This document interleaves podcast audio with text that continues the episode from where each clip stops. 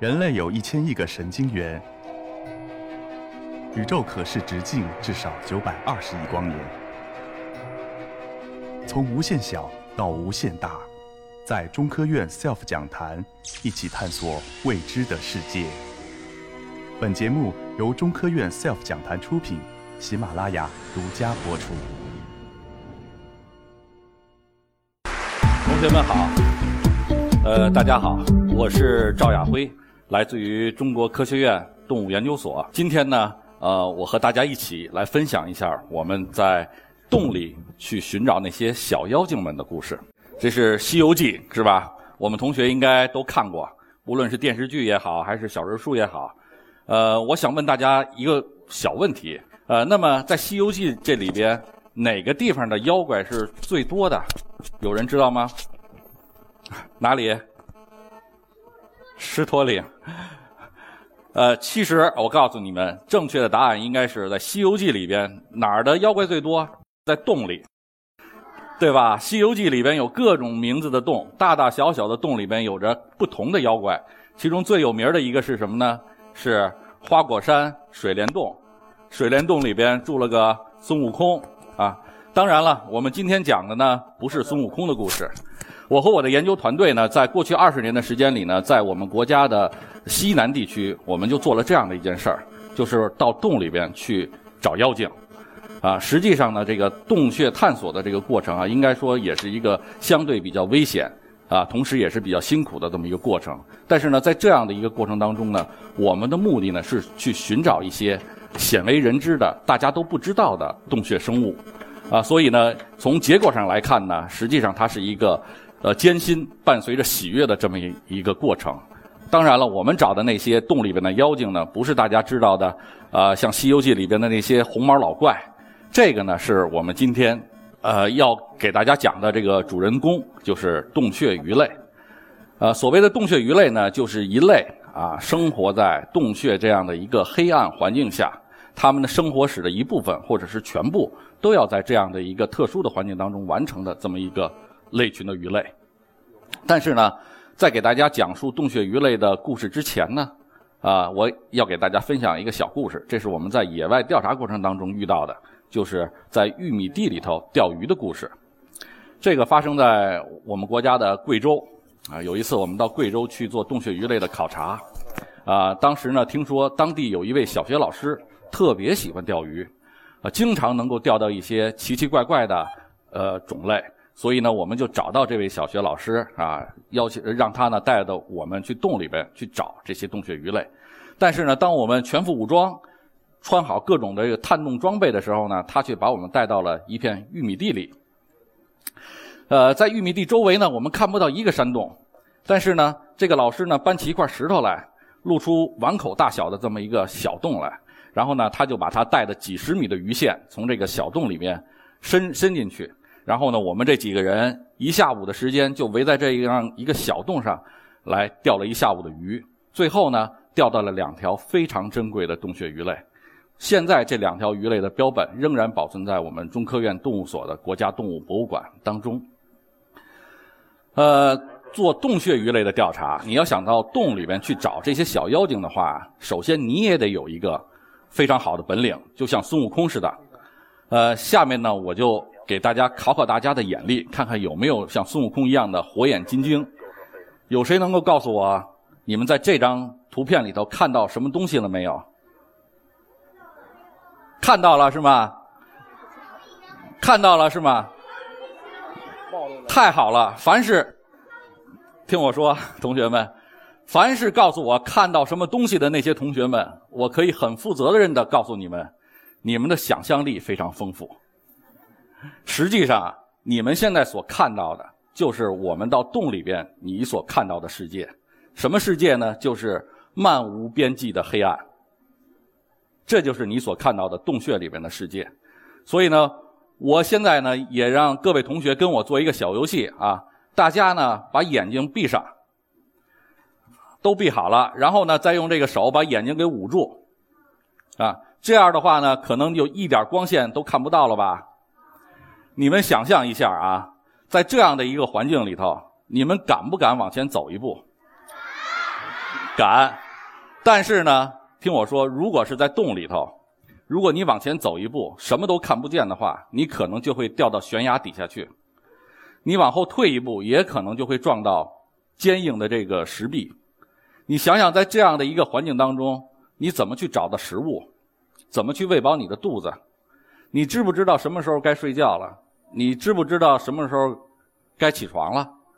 所以在这样的一个环境里头，即便你有足够的勇气，你说我可以待上一个小时，我可不可以待上一天呢？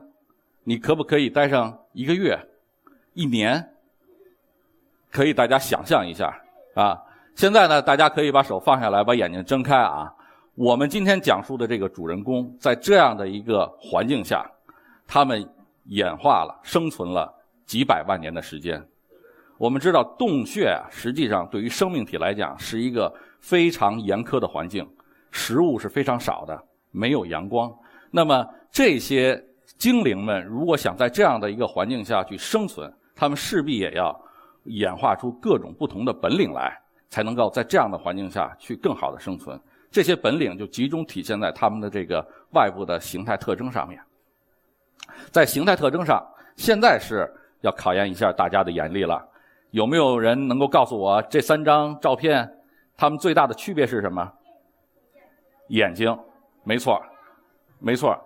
呃，大家现在你们看到的这个左手边的这条鱼有一个明亮的大眼睛，是吧？啊，它是有功能的眼睛。但是到了中间这位仁兄的头上呢，就是一对小豆豆眼了，是吧？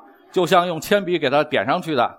但是呢，到了呃右手边的这条鱼，你就会看到，在它的头上没有眼睛了，所以呢，就出现了眼睛逐渐退化的这么一个现象。这也是很多洞穴生物所表现出来的。此外呢，由于这个洞穴里边没有阳光啊，那么你身上穿上再好、再漂亮的衣服，也没人能看得见，对不对？所以呢，很多的洞穴鱼类，它们的体色就是变成这样啊，基本上是属于无色透明的。我们从这样的一个图片上就可以看到它的这个呃心脏啊，它的肠管呀，还有看大家看到的那个黄黄的，是它怀的卵。所以呢，这个是一个怀了孕的妈妈。呃，刚才我给大家介绍的呢是洞穴鱼类的这些退化特征。但是如果它们想更好的在这样的环境当中生存下去，那么还需要一些其他的本领啊，我们叫做特化的这种演化方向。首先呢，就是它们的这个腹肢趋向于延长，在鱼类来讲呢，主要表现在它的胸鳍和腹鳍上面。也就是大家从这张图上可以看到的，它们的这个胸鳍的长度呢，可能比地表的一些种类呢，啊，更加来的长一些。这样有什么好处呢？可以扩大自己感知周围环境的这种范围，让它们更好的在黑暗的环境当中去呃运动。那么除了这个胸鳍之外呢，在很多的洞穴鱼类，它们的头部还有一个特殊的结构，我们叫做侧线系统。大家现在看到的这个都是它们洞穴鱼类非常复杂的这种头部的这种侧线管网系统。这个侧线管网系统呢，就像这个洞穴鱼类的雷达，它们的这个工作原理呢，实际上跟我们知道的这种回声定位有点相似，可以使得这鱼类在水中游泳的过程当中啊，感受到周围的这种水流的变化，从而让它们感受到它们的这个游泳的前进的这个位置。啊，这样的一个一套雷达系统，使得这个洞穴鱼类能够很好的在黑暗的环境当中去运动，啊，能够找到他们想去的这个方向。此外呢，它们还有非常灵敏的嗅觉。我们现在看到的就是它的这个鼻子，啊，大家看到从那个鼻子鼻孔里头往下看呢，可以看到一个花瓣状的一个结构，对吧？我们把它叫做嗅板，啊。为了研究洞穴鱼类的鼻子的嗅觉功能呢，我们把嗅板取出来，放到电子显微镜下啊，去进一步的观察。现在大家看到的呢，就是放在电子显微镜下六十倍放大的一个照片，我们可以清楚的看到它嗅板的这种排布的结构。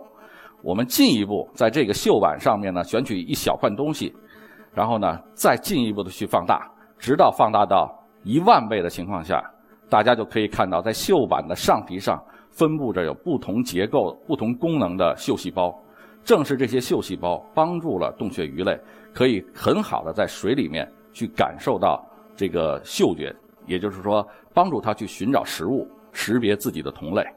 同样呢，与这个鼻子相类似的呢，就是它们还有这个长长的口须，也就是在口部附近有这样的须状的结构。在这些口须上面啊，实际上也分布了很多的味蕾。这个味蕾的工作原理呢，和刚才给大家介绍的那个鼻子是差不多的，可以感受到水中的味道，也可以帮助鱼类呢去找到它们的这个食物。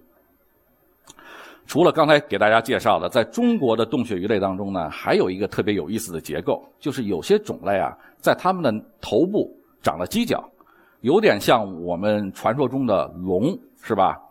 呃，但是这个犄角有什么用呢？说起来现在还是个谜。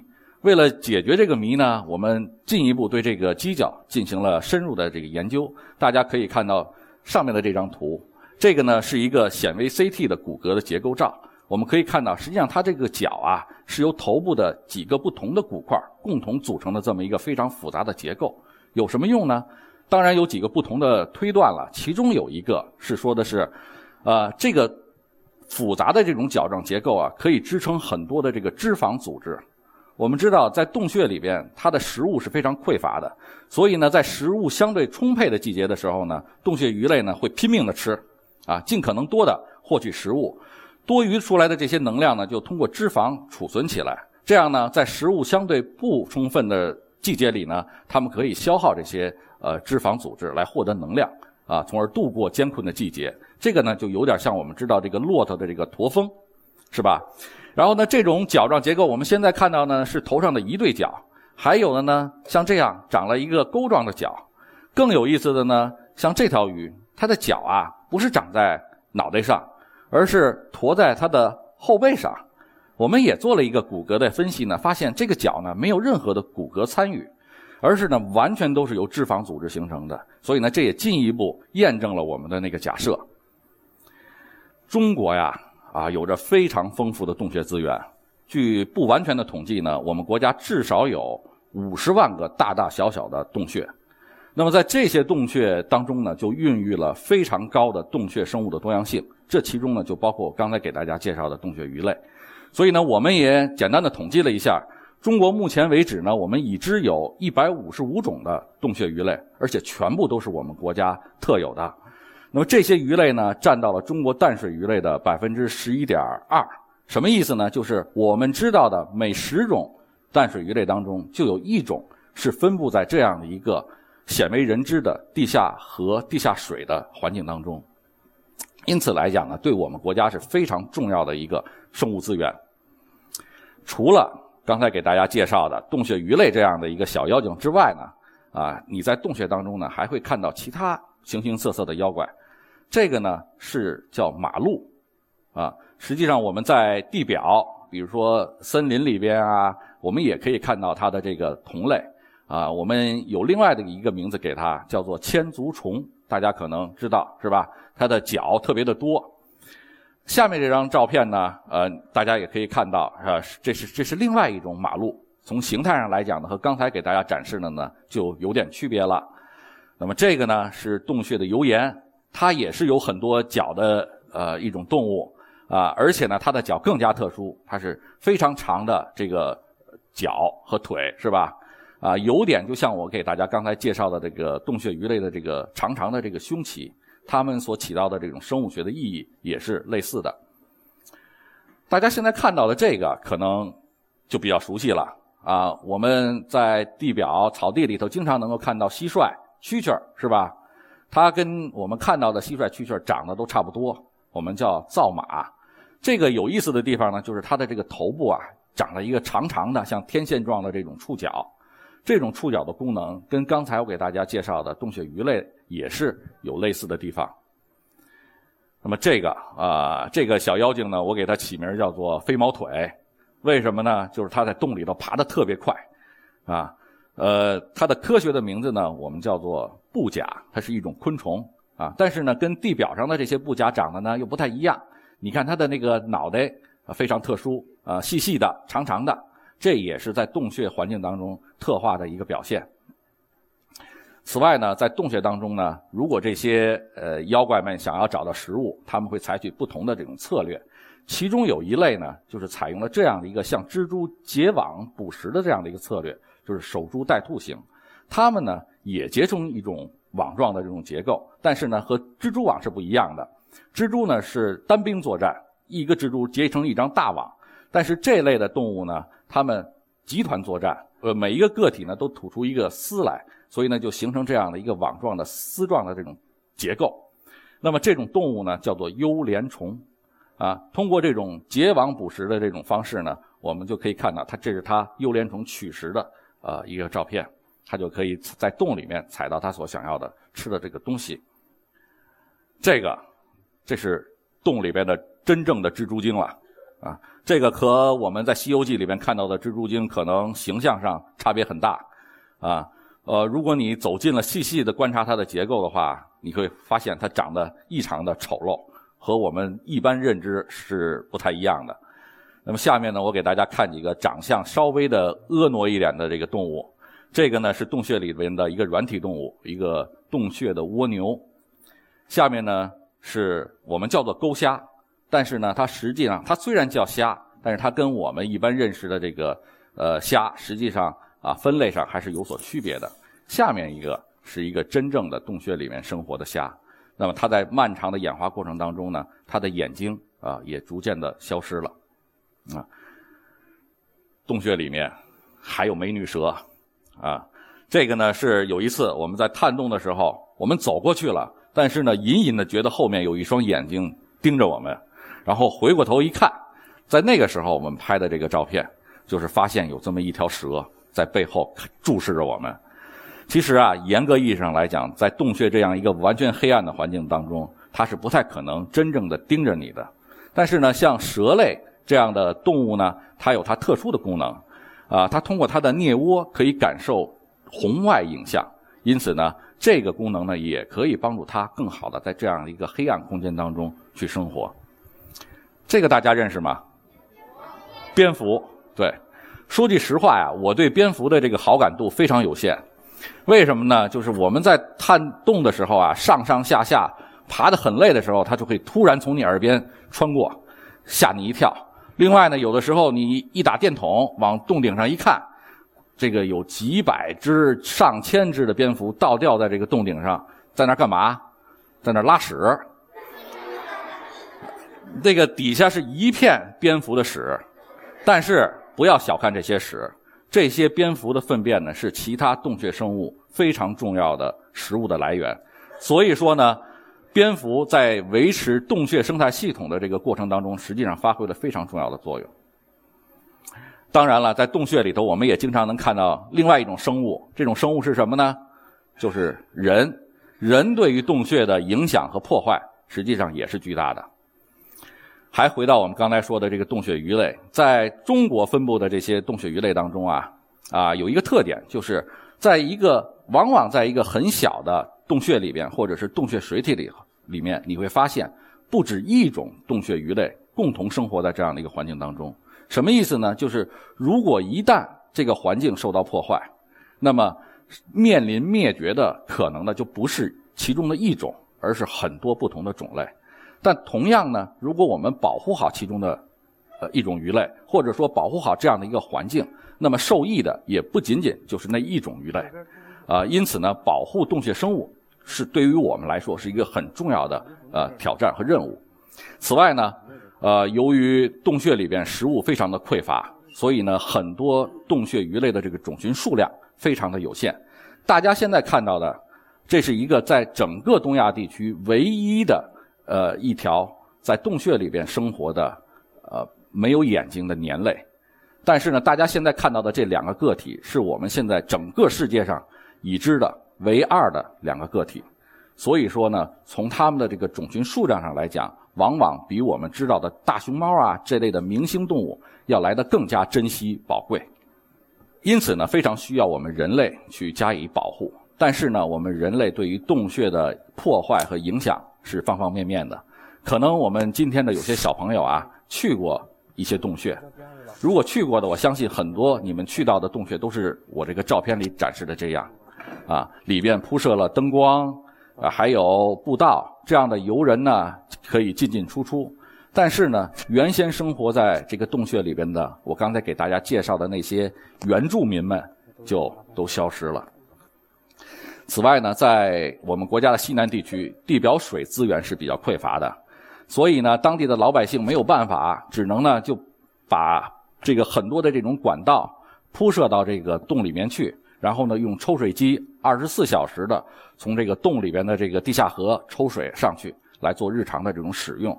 所以呢，这种抽水机产生的噪音以及局部水体的这种水位的临时的变化，可能对洞穴鱼类它的生存也是一种影响。再有一个呢，就是我们在地下河当中也修建了大大小小不同的坝。那么这些大坝的修建呢，改变了这种河流原来原有的这种自然节律，同时呢，也进一步的影响了洞穴鱼类的这种生存。还有就是像我们的日常的生活，洗衣服时候用的这个洗衣粉呐，大家看到的远处的这个稻田，稻田里边用的农药，用的这个肥料。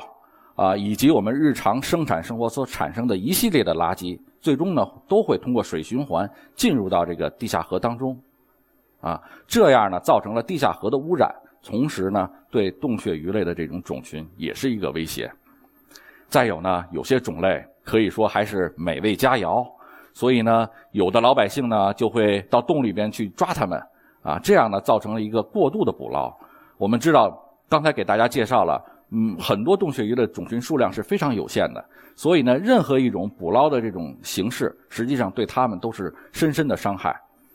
此外呢，像我们人类对于洞穴的利用呢，啊啊，方方面面，比如说像现在大家看到的，在洞穴里面盖房子啊，在洞穴里边修建公路啊，但是这些影响都比不上我们对于石灰岩资源的这种开采和攫取。